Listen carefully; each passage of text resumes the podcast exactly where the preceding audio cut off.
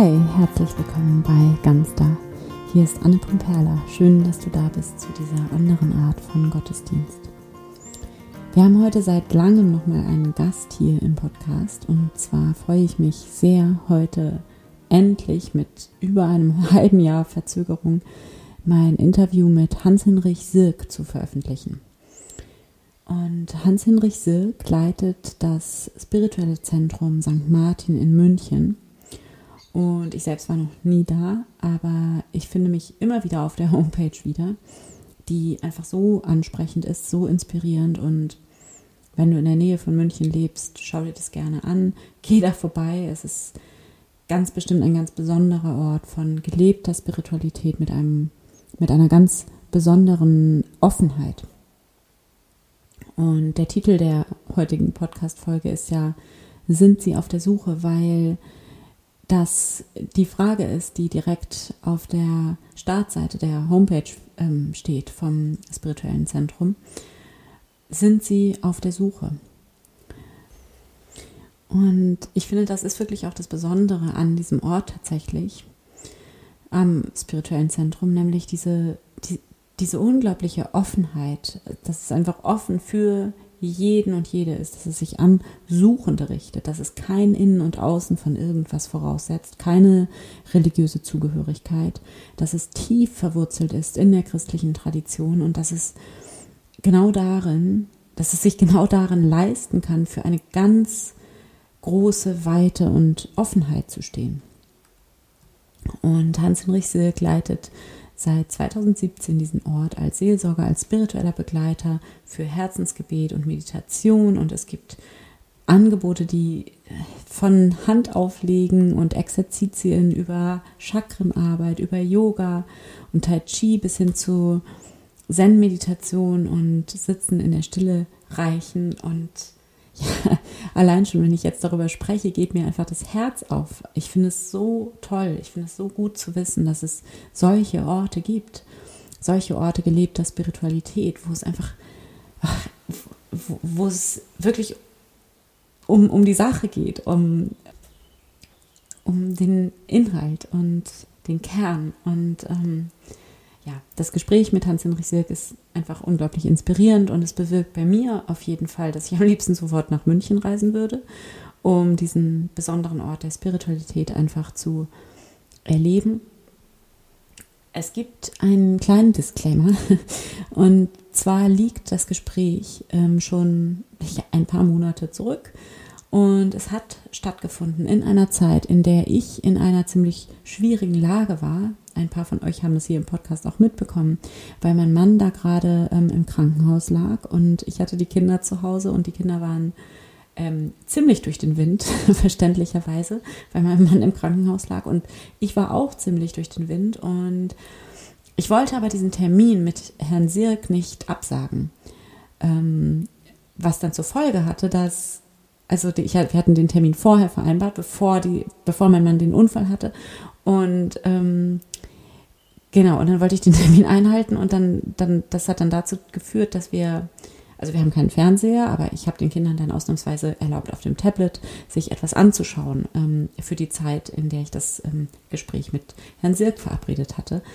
Und ich saß also im Nebenzimmer und ähm, hatte das Gespräch, wir hatten das Gespräch und die Folge war dann aber, dass wir dieses unglaublich tiefe und inspirierende Gespräch mittendrin abbrechen mussten, weil weil meine Kinder mich dann ganz plötzlich ganz dringend gebraucht haben, trotz Tablet. ähm, genau, so ist das. so war das und das war ähm, ja keine schöne Situation ähm, für mich. Ähm, deswegen ähm, habe ich es dann ehrlich gesagt auch einfach so lange vor mir hergeschoben, ähm, dieses Gespräch zu editieren. Aber jetzt habe ich es endlich geschafft und es ist ein inspirierendes und tiefes Gespräch und es wird auf jeden Fall auch eine Fortsetzung dieses Gesprächs nochmal geben. Und ich wünsche dir jetzt einfach mit dem ersten Teil ganz viel Freude und Inspiration beim Zuhören. Achso, genau. Und wir haben natürlich uns vorher schon ein bisschen ähm, ausgetauscht und ähm, Herr Silk hat mir ähm, äh, gesagt, dass jetzt ähm, also hat mir sein, so ein bisschen erzählt, ähm, wo er herkommt, wie sein Weg war als ähm, Pfarrer und Seelsorger und äh, geistlicher Begleiter und ähm, hat mir eben ähm, gesagt, dass diese Stelle jetzt als Leiter des spirituellen Zentrums St. Martin in München seine absolute ähm, Traumstelle ist. Und damit steigen wir ein im Gespräch. Und das ist jetzt Ihre, Ihre Traumstelle, also auch so aus, also aus inneren äh, Gründen heraus oder? Ähm Absolut aus inneren Gründen, aus einem gewissen Lebensprozess heraus, der sich in mir vollzogen hat, eine, eine ganz starke Wandlung in meinem Leben. Ähm, wie das ja häufig so ist, dass irgendetwas passieren muss im Leben, war es auch bei mir. So mit 50 Jahren hatte ich äh, die Diagnose bekommen, Verdacht auf Prostatakrebs. Und das hat mich sehr innerlich sehr umgetrieben. Und von daher bin ich dann ganz stark auf diesen spirituellen Weg gekommen und habe dann irgendwann gefragt, es muss doch in der Kirche bei uns auch so einen spirituellen Ort geben oder irgendetwas, wo man den Hunger, den man in sich spürt, die Sehnsucht, die muss doch irgendwo und irgendwie gestillt werden. Und so bin ich auf das spirituelle Zentrum gestoßen, allerdings nur um dort zu sein, nicht um die Stelle zu übernehmen. Aber daraus hat sich dann ergeben, dass der Andreas mir gesagt hat, du, ich gehe in einem Jahr in Ruhestand, wäre das nicht was für dich? Und so ist das gekommen. Toll. Ja. Mhm. ja, es ist, also mich erstaunt es auch immer wieder, dass es eigentlich nicht so, ähm, also nicht selbstverständlich ist für Kirche. Also, ähm, da, ne, also dass Spiritualität nicht selbstverständlich dasselbe ist wie ähm, in der Kirche ja. sein. Wobei es wird natürlich andersrum argumentiert von meinen Kollegen und Kolleginnen, bei Ihnen wahrscheinlich ganz genauso. Wir sind ja auch spirituell. Ja, ja, also da ist ja immer die Frage nach dem Begriff der Spiritualität oder des Spirituellen, wie definiere ich das? Äh, in meinen Augen kann ich das eigentlich kaum anders definieren, weil Spiritualität hat für mich wirklich das Leben aus dem Geiste äh, oder damit zu tun. Mm, und äh, man spürt ja in sich selber, wie, wie man ähm, immer mehr in, in eine ganz andere Art und Weise zu denken und zu leben reinkommt. Ja, aus, aus einer Innerlichkeit heraus, die, die ich vorher so nicht erfahren habe. Und damit will ich, und da gebe ich vielleicht jetzt schon eine Antwort auf Ihre Fragen, ähm, ich will das gar nicht bewerten, weil das ist etwas, was mir sehr wichtig geworden ist in den letzten Jahren. Wir sind ja in einer Gesellschaft, die ständig beurteilt und bewertet äh, und erklärt und äh, versucht, alles herauszufinden. Darum geht es gar nicht. Also ist meine Überzeugung, darum geht es nicht im Leben, sondern erstmal zu leben. Darum geht es. Und ein Schwerpunktthema bei mir innerhalb des Zentrums ist, auch aus dem Heil herauszuleben. Also Heilung ist für mich ein ganz, ganz wichtiges Thema. Und äh, ich denke, viele, gerade in der Kirche, haben sich überhaupt nicht auf den Weg gemacht, äh, innerlich sich mal ein Stück wahrzunehmen. Wer, wer bin ich eigentlich? Und wer darf ich sein im Umgang und in der Begegnung mit anderen Menschen? Hm, wir sind als, als Pfarrer ja immer dazu gekommen, Erwartungen zu erfüllen. Ähm, und der zu sein, der von der Gemeinde her gerne so gesehen würde. Und äh, das ist nicht unser Dienstauftrag, so sehe ich es jedenfalls nicht, weil wir werden richtig ausgelutscht ich habe so viele Kollegen, die, die entweder krank sind oder, oder Burnout haben oder einfach kaputt, fertig sind. Und ähm, ich bin mittlerweile zur Auffassung gekommen, ich brauche eigentlich keinen Urlaub mehr. Mein, mein Urlaub findet auch während der Arbeit statt.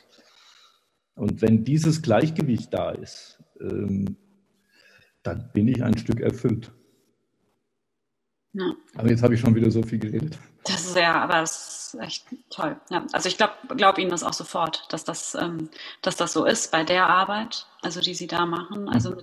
also es ist ja die ganze Zeit, also Sie machen ja selber dann auch, Sie meditieren auch und sind auch in der Stille und es ist auch ein persönliches Wachstum, ne? Und gleichzeitig geben Sie damit so vielen Menschen was, ne? Also das ist eigentlich so, sollte Arbeit sein. Ähm, also gerade in dem Beruf, finde ich. Ja, ja. Das ist ja das, was ich äh, vorhin sagte wir werden einseitig ausgenommen, ähm, wobei viele Ehrenamtliche bringen ja was. Äh, bringen in dem Sinne, die, die geben ja ihr ganzes Herz manchmal, äh, besonders Frauen. Ähm, und, und, wenn wir diese Ehrenamtlichen in, in dieser Liebe nicht hätten, äh, dann würde es ja nochmal ganz anders aussehen bei uns in der Kirche. Äh, eine, einer so und so sterbenden Kirche, wenn nicht schon Totenkirche. Ähm, also von, von daher ähm, liegt es, glaube ich, manchmal auch daran, dass, dass äh, die, die Pfarrer, Pfarrerinnen ähm, sich in der Begegnung mit den Menschen, die, die mir eigentlich was Gutes wollen, äh, dass, dass da eine, eine, eine, ähm, eine Hemmnis da ist, ein, ein, ein großes Hindernis, miteinander zu leben und, und zu denken. Ähm, oft ist der Pfarrer in der Erwartungshaltung an sich selber, ich bin der Chef und die anderen dienen mir.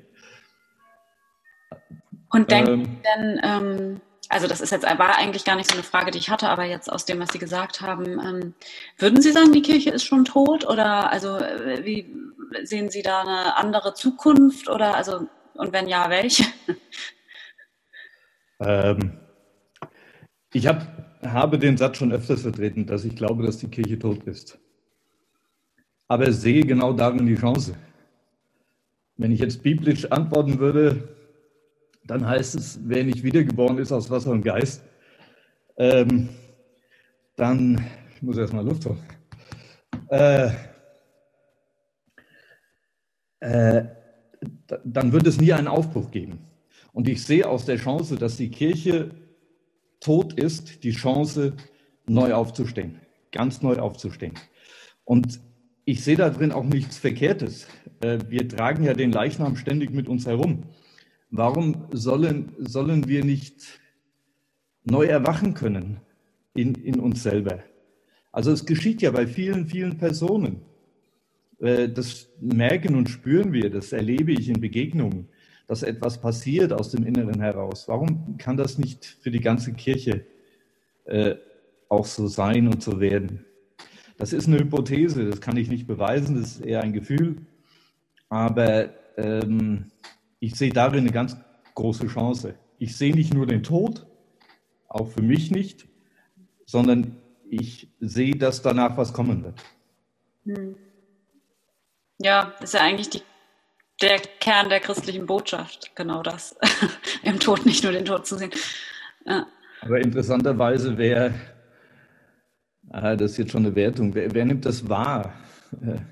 Also ich erlebe das so selten, dass es wahrgenommen wird. Ja, dass, durch den Tod hindurch eine Chance besteht. Ich habe ein, ein Beispiel, das war für mich so ein krasses Beispiel, mein Patenonkel, Pfarrer in Bremen, mit dem ich ein, weil mein Vater sehr früh gestorben ist, ich war zwei Jahre alt und äh, Onkel Michael hat mich ähm, ein, ein, ein Leben lang begleitet.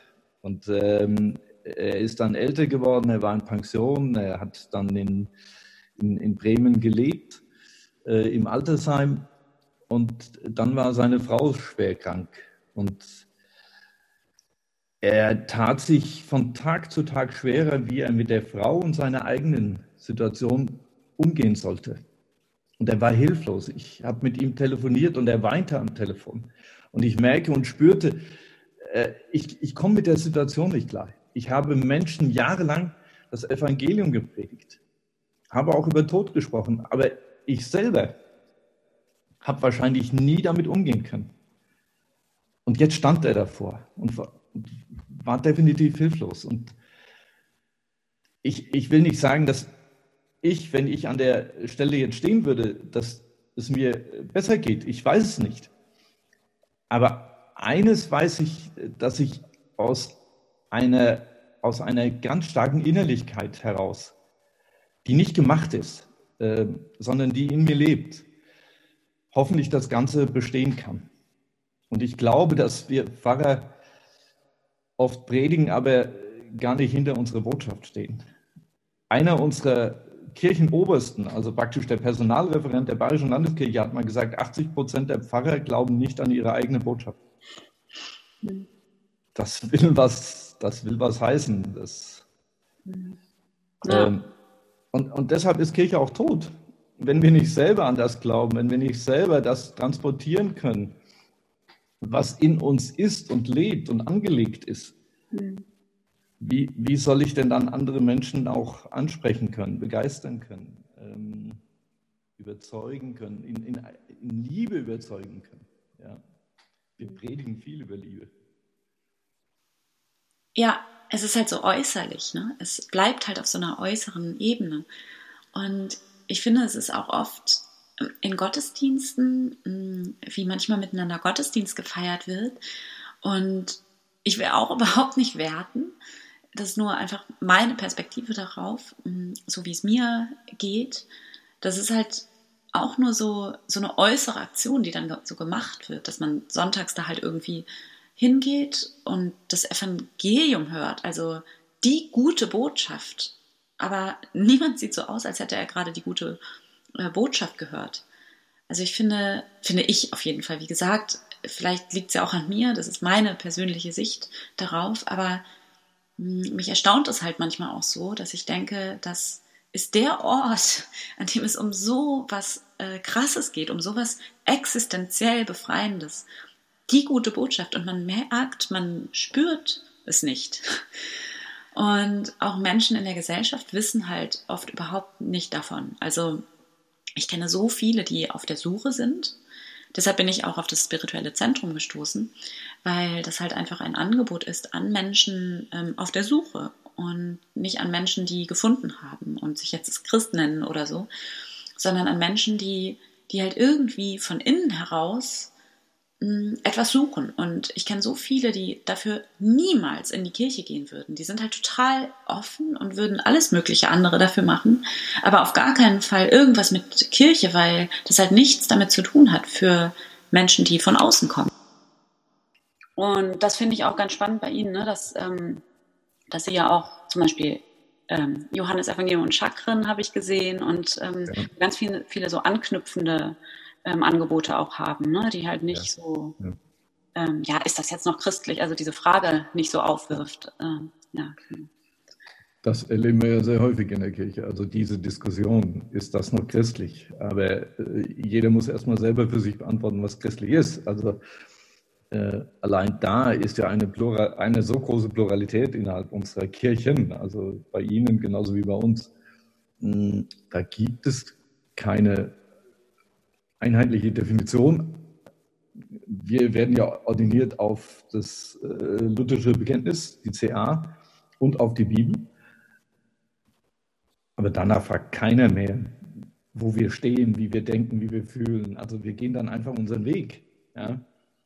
Und ähm, wir haben zwar unsere Mitarbeiter-Jahresgespräche, aber ähm, das, was wir beide jetzt machen, das ist eine Art Reflexion, äh, ein Austausch, eine Begegnung äh, in, in einer großen Offenheit. Ähm, ich würde auch sagen, in einer, in einer großen Liebe zueinander.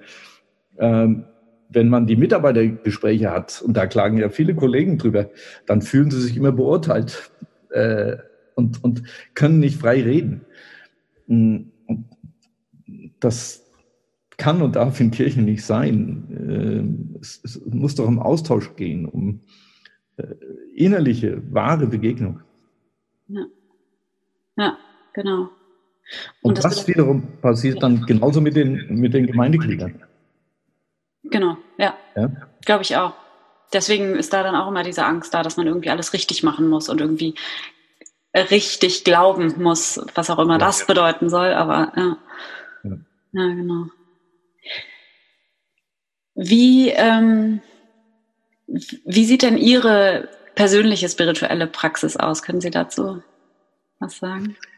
Ich habe von Anfang an äh, gesagt, ich möchte mich nicht unter einen permanenten Druck bringen. Druck heißt, äh, ich muss jetzt jeden Morgen wie ein Mönch von sechs bis halb sieben meditieren. Es gibt auch Tage, wo ich mal aus bestimmten Gründen nicht zum Meditieren komme ich mich aber an dieser Stelle äh, nicht unter den inneren Zwang stelle und sage, jetzt hast du es nicht getan. Das wäre so eine moralische Vorstellung, wo ich wieder in Unfreiheit mich führe. Das heißt, ich meditiere auch im Zentrum jeden Tag ganz unterschiedlich. Also mal abends, weil wir haben ja unterschiedliche Zeiten, wo wir dann auch gemeinsam meditieren. zweimal montags morgens, freitags morgens in der Frühe, 6.30 Uhr bis 37 Uhr, donnerstags abends und äh, die Gelegenheit, wo ich eigentlich so gut wie nie dabei bin, ist Freitagnachmittag im Zentrum. Da bin ich unterwegs, weil ich so und so sehr viel unterwegs bin. Meine Stelle ist ja 60 Prozent Zentrum und 40 Prozent Südbayern. Das heißt, ich bin nicht nur auf das Zentrum fixiert, sondern ich muss auf 40 Prozent für die Bayerische Landeskirche in Bezug auf geistliche Übungen tätig sein. Ah ja. Das heißt, meine geistliche Praxis äh, sieht zum einen so aus, mh, zu meditieren und ein zweiter Schwerpunkt, der bei mir sehr stark gewachsen ist, ist das äh, Wahrnehmen, sich selber wahrnehmen. Das heißt, ich versuche sehr viel in der Natur zu sein und mich in, in der Begegnung und in der Sprache mit der Natur auch selber ein Stück immer wieder neu zu finden. Dann bin ich ein Mensch, und das ist für mich auch Spiritualität, der äh, versucht immer mehr ganz bewusst zu leben. Das heißt, in dem Gespräch, was wir beide jetzt haben, hier zu sein äh, und nicht schon beim nächsten äh, was muss ich in einer Stunde machen. Das ist ein Lernfeld, das ist ein Übungsfeld, ähm, da zu sein. Das sind für mich so spirituelle kleine Pflanzen, die in meinem alltäglichen Dasein eine Rolle spielen. Aber ich habe natürlich äh, den Vorteil, ich kann mich immer wieder auch mit Freunden oder äh, im spirituellen Zentrum mit Leuten treffen, unterhalten, wo ich spüre, dass da auch eine Energie da ist, eine Kraft da ist. Und das gibt mir spirituell auch sehr, sehr viel. Das ist der Vorteil, so äh, unter anderem Leiter eines solchen Zentrums zu sein.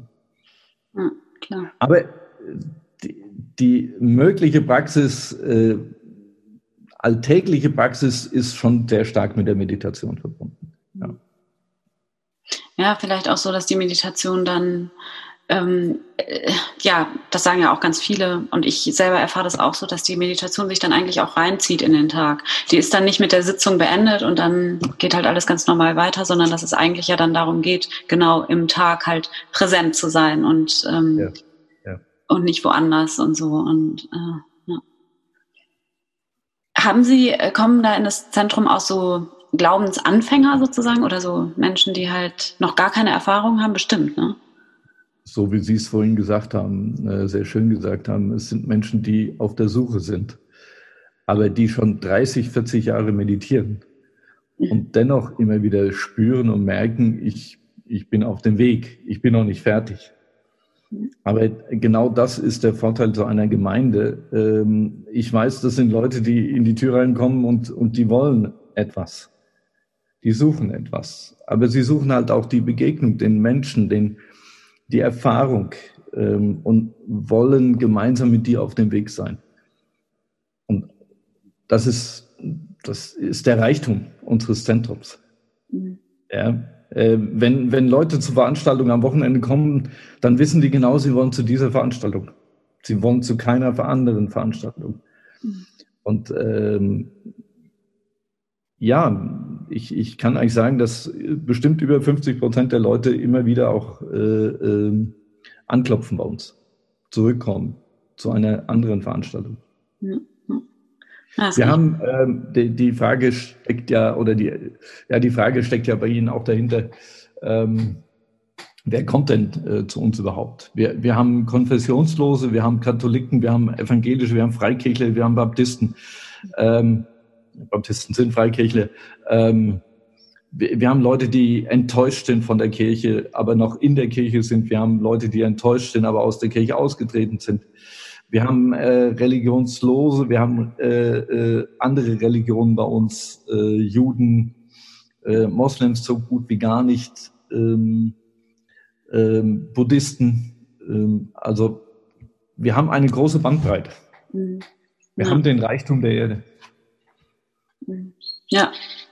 Ja, kann ich mir vorstellen. Also ich finde, das sieht man auch, wenn man auf die Seite geht, dass das einfach auch ein Angebot für jeden Menschen ist, dass das nicht beschränkt ist auf irgendeinen Taufschein oder äh, so, so, dass das halt, äh, ah ja, dass es halt ums, um, um, ums Menschsein geht und ja. nicht um irgendwas, was dann Äh, irgendeine Gruppe, der man meint zuzugehören oder eben nicht. So, also so, ich finde, das ist auch so die, also für mich auch die Sprengkraft dann des Evangeliums wiederum, ne? Also so von innen heraus. Und ähm, ja. dass es einfach nicht dabei bleibt, äh, wer halt sagt, er gehört dazu oder nicht. Ähm, ja. Deswegen kann ich mir das sehr gut vorstellen, dass die Angebote auch für alle sind. Und ich finde das auch toll. Also ich hatte genau dieses, ähm, diese Chakrengeschichte und dann hatte ich noch irgendwas, habe ich mir auch notiert. Ach ja, genau, das ähm, aramäische Vater und, unser, und äh, Qigong. Ja. Also, das ist ja, ähm, ja klar, spricht das ganz viele, ganz andere Menschen an. Ne? Und, äh, ja. ja. ja. Ja, und es ist auch äh, toll, die äh, da mit mir das Seminar macht. Die Qigong-Lehrerin ist sehr, sehr jung glaube, die äh, Bernadette ist noch nicht mal, puh, noch nicht mal 30. Ähm, aber eine, eine irre Person, eine irre Strahlkraft. Die hatte einen äh, äh, fast kompletten Genickbruch. Ja. Und lag nicht im Krankenhaus. Die hat sich durch Selbstheilungskräfte, hat die sich wieder geheilt. Boah. Ja, irre, irre. Das ist ja unglaublich. Ja. Und die macht Qigong und ich mache halt das aramäische Vaterunser. Ja. Und, und so treten wir eigentlich in der, in der Begegnung, im, im Gespräch auf. Und, und die Leute haben natürlich dann die Möglichkeit, und wir haben das schon einmal gemacht jetzt, hm, bald ist das zweite. Ähm, die Leute, die da kommen, äh, die haben selber wahnsinnige Erfahrungen im aramäischen Vaterunser. Und äh, die, die, da, da ist es nicht so, dass sie jetzt da sitzt, oh, die, die weiß ja wesentlich mehr als ich oder der weiß wesentlich mehr, sondern das bereichert einander. Ja, äh, wir haben das aramäische Vaterunser in, ich glaube, in sieben oder acht Sprachen gesprochen. Da waren Leute da, die konnten fließend ihre Sprache sprechen. Also es war äh, irgendwer aus Kroatien war da, aus Frankreich, aus ähm, äh, wir haben es Hebräisch gelesen. Ähm, also es waren verschiedene Sprachen, sie, sieben Stück. Und das ist ein irrer Reichtum. Also es tut gut. Ja, echt. Äh, diesen Klang dann auch zu hören, ja. ja. Äh, wie, wie das gesprochen wird in anderen Sprachen, wie das rüberkommt. Das, ja. Toll. Ja, echt. Ja, echt. Können Sie gerne da oben mal machen. Ja, wirklich. Gute Idee. nee, es ist äh, irre Erfahrung. Ja. Und da kann, da kann kein Christ was gegen sagen. Also zumindest nichts gegen das aramäische Vaterunser. Ja, genau, ja. ja. Und das, ähm, der, also das mit der Heilkraft, da wollte ich, da wollte ich Sie sowieso zu fragen. Das ist ja auch was, was Sie eingeführt haben ins Zentrum, ne? Wie, ja. Ja. Also Heilkraft ist natürlich nochmal ein spezielles Thema, was auch bedingt durch meine Frau, die Ärztin ist, kommt. Ah ja. Äh, also mein, mein Thema ist mehr Heilung. Äh, dazu gehört Heilkraft, heilendes Feld. Sie können jetzt verschiedene Begriffe einsetzen. Jeder sieht ja das Thema Heilung äh, unter einem ganz bestimmten Aspekt. Äh, ich weiß nicht, ähm, Sie werden jetzt das letzte Programm bei uns gesehen haben, nicht die Programme davor. Ich habe seit zwei Jahren mit diesen Vorträgen angefangen. Äh, dazu gehörte ähm, zwei äh, Referenten, die da waren, äh, haben Bücher geschrieben und äh, unter anderem die Heilkraft, wenn, wenn wir jetzt beim Wort Heilkraft bleiben, äh, das ausprobiert, weil sie selber krank waren, dass sie sich die Hände aufgelegt haben. Und ich selber äh, habe ja ein ähm, Praxisjahr gemacht im, in Bezug auf Thema Handauflegen. Ähm, und da steckt, steckt eine irre Kraft äh, dahinter. Ähm, und auch da habe ich Probleme, meine Kollegen oder sonst wen zu verstehen, die sofort sagen, das ist Magie oder irgendwas. Mhm. Für mich ist das was tief biblisches, was mhm. da dahinter steckt. Mm, aber dieses Thema Heilung, Heilkraft, heilendes Feld ist ein sehr großes Gebiet. Und ich beleuchte jedes Jahr das von verschiedenen Seiten äh, lade dazu dann auch ganz verschiedene Referenten ein. Mhm. Toll. Ja. Ja, war schade, dass das so weit weg ist. Ich würde auf jeden Fall öfter auch mal vorbeikommen. Das ist echt, äh, ja, das sind wirklich äh, so spannende Sachen auch. Ne? Und mit der Heilkraft habe ich jetzt gerade auch noch gedacht, also bei der See, ähm, Segensgeste macht man ja letzten Endes auch nichts anderes. So. Aber das gehört dann irgendwie so dazu und ist dann aber so abgeflacht so ein bisschen, aber letzten Endes ist es ja das Gleiche. Es ist sehr ähnlich, weil wir arbeiten ja ein Stück auch, das sind ja jetzt Begriffe, die für viele schon sehr fremd sind. Wir arbeiten ja auch in der Aura. Ja. Legen die Hände auf, arbeiten aber auch in der Aura und ähm, maßen uns in keiner Weise an, dass wir jetzt diejenigen sind, die diese Kräfte haben, sondern wir spüren, dass die Energie aus uns rauskommt. Ja. So, so wie wir auch meditieren, ja. Wir meditieren ja in diesem Ein- und Ausatmen. Das ist ja eine Energie, die von oben durch uns durchfließt zur Erde und wieder zurück. Mhm. Ähm, und genau das geschieht beim Handauflegen, dass durch die Energie der Hände, das sind ja unsere Energiefelder, ganz starken Energiefelder in der Mitte der, der Hand, äh, dass die eine, eine irre Kraft ausstrahlen können. Aber das ist eine göttliche Kraft. Daran glauben wir einfach. Also alle, die dieses Handauflegen machen. Mhm. Ja. Ich weiß nicht, ob Sie Anne Höfler schon mal irgendwie gehört haben. Sie ist auch im Norden unterwegs. Mhm, Habe ich nicht. Nee. Also äh, eine, eine sehr, ja, wenn Sie, wenn Sie Anne begegnen, spüren Sie einfach diese, diese innere Kraft es ist äh, schön, ihr zu begegnen. Ja. Oh, toll. Ja, ja. das werde ich mir merken. Ja, ja äh, Open Hands Schule. Ich äh, hol gerade mal das Buch und zeig's Ihnen nur. Gerne, ja. Weiß nicht, ob Sie es sehen können.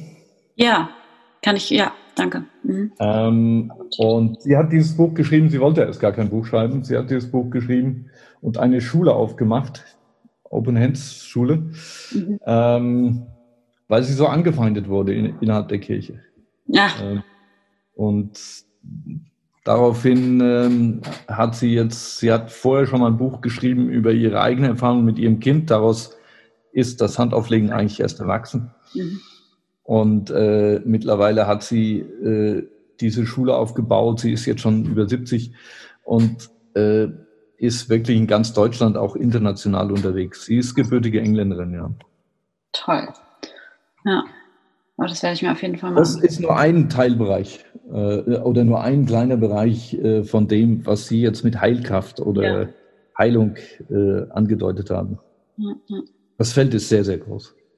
Ja, also ich, ähm, was mich zum Beispiel auch immer interessiert und was äh, da ja auch gut reinpasst, ist nochmal so ein ganz anderer Bereich, ist ähm, auch so ähm, psychotherapeutische Arbeit. Ne? Also letzten Endes ist ja auch, also ich, ich, ich habe immer so diese, diese, diese Intuition, dass, ähm, dass es so viele Menschen gibt zurzeit, die ähm, Depressionen bekommen, äh, Burnout bekommen, was auch immer, irgendwie keinen Sinn mehr im Leben sehen, ähm, weil das eigentlich ein spirituelles Problem ist und weil es keinen Zugang mehr dazu gibt, weil, so, weil die Kirchen dafür nicht mehr zur Verfügung stehen und dann muss man sich halt irgendwie anders auf die Suche begeben und, und muss halt irgendwie selbstständig das sich alles irgendwie erarbeiten. Und da gibt es natürlich auch viel Quatsch, der erzählt wird. Mhm. Ähm, und ich irgendwie habe ich immer so das Gefühl, dass halt ähm, ja, dass Psychotherapie halt auch so was ist, was eigentlich durch Spiritualität von selbst passiert. Also was auch in der Stille passiert von selbst. Das ist halt auch wie so ein, äh, ja, wie ein Geschenk. Das ist nicht was, was man selber macht. Man setzt sich halt nur aus in der Stille. Und da passiert dann was. Und Menschen, die meditieren, ähm, also ich kenne Menschen, die, die angefangen haben zu meditieren und dadurch aus einer Depression rausgekommen sind, ja. ohne eine Therapie gemacht zu haben. Trotzdem ist es eine Heil, äh, ein Heilsgeschehen, ähm, was da stattfindet, würde ich sagen. Mhm. Also, ja. Und sicherlich lässt sich das nicht einfach so pauschal verallgemeinern. Also in dem Sinne von jeder, der eine Depression hat, ähm, hat ein spirituelles Problem. Ähm, äh, ich, ich, spreche da wirklich eher aus eigener Erfahrung und ähm, und ich glaube auch nicht, also ich meine es auch gar nicht in dem Sinne, dass ähm, Meditation ähm, Psychotherapie ersetzt. Im Gegenteil, ich glaube, also ich finde eher, dass es wirklich beides braucht, dass es beide ähm, Zugänge braucht. Dann äh, würde es ja sehr gut passen. Ja, Sie müssen doch hier runterkommen, sehe ich schon. ähm, wir arbeiten sehr stark, die, das hat sich auch jetzt durch drei, äh, in den letzten drei Jahren aufgebaut, seitdem ich im Zentrum bin. Wir arbeiten sehr stark mit einem offenen Kloster. Aham nennt sich das. Ja. Mhm. Die Gründer sind ähm, ähm, Psychotherapeuten in München gewesen, recht bekannt, der Rolf Kriegert und seine Frau. Und wir machen ja auch dieses Chakren-Seminar zusammen, der Rolf und ich. Ähm, und sie betreiben ihr Kloster sehr therapeutisch, aber auch in der ganzen Hingabe an Jesus Christus. Verbinden das ganz stark. Mm. Also ich habe manche Leute da schon hingeschickt, die bei uns ins Zentrum kamen, weil wir halt sehr viele Einzelpersonen haben, die zu uns kommen die aus irgendeinem Grunde ähm, Schwierigkeiten mit ihrem Leben haben. Und da habe ich gesagt, ich kann das zeitlich gar nicht schaffen, aber versuch doch mal nach Aham zu gehen. Und dann waren etliche jetzt schon in Aham, die äh, dort einen Zugang gewonnen haben. Ähm, man muss das Kloster kennen. Äh, kennen meine ich jetzt in dem Sinne, äh, das ist ein sehr intensives Dasein, ein sehr intensives Leben. Man wird sehr ernst genommen äh, wie man ist. Ähm, also das ist kein Larifari-Verein. Ähm, das Miteinander in der Gemeinschaft, wie diese dort leben, fordert einen. Das ist, ist nicht einfach. Aber ähm, ich würde sagen, es wird vielen Menschen geholfen. Ja. Weil ich kann im, im, bei uns im Zentrum kann ich geistliche Begleitung anbieten, aber ich kann keine Therapie machen, wobei ich in der geistigen Begleitung auch manchen therapeutischen Ansatz habe. Aber ähm, diese Intensivpflege, die in, in Aachen getätigt wird, die kann ich nicht leisten. Ja. Mhm. Ja, und ausgerechnet an dieser so interessanten Stelle äh, mussten wir das Gespräch dann abbrechen. Ähm, es hat dann ähm, an der Tür geklopft. Ich ähm, habe das jetzt rausgeschnitten.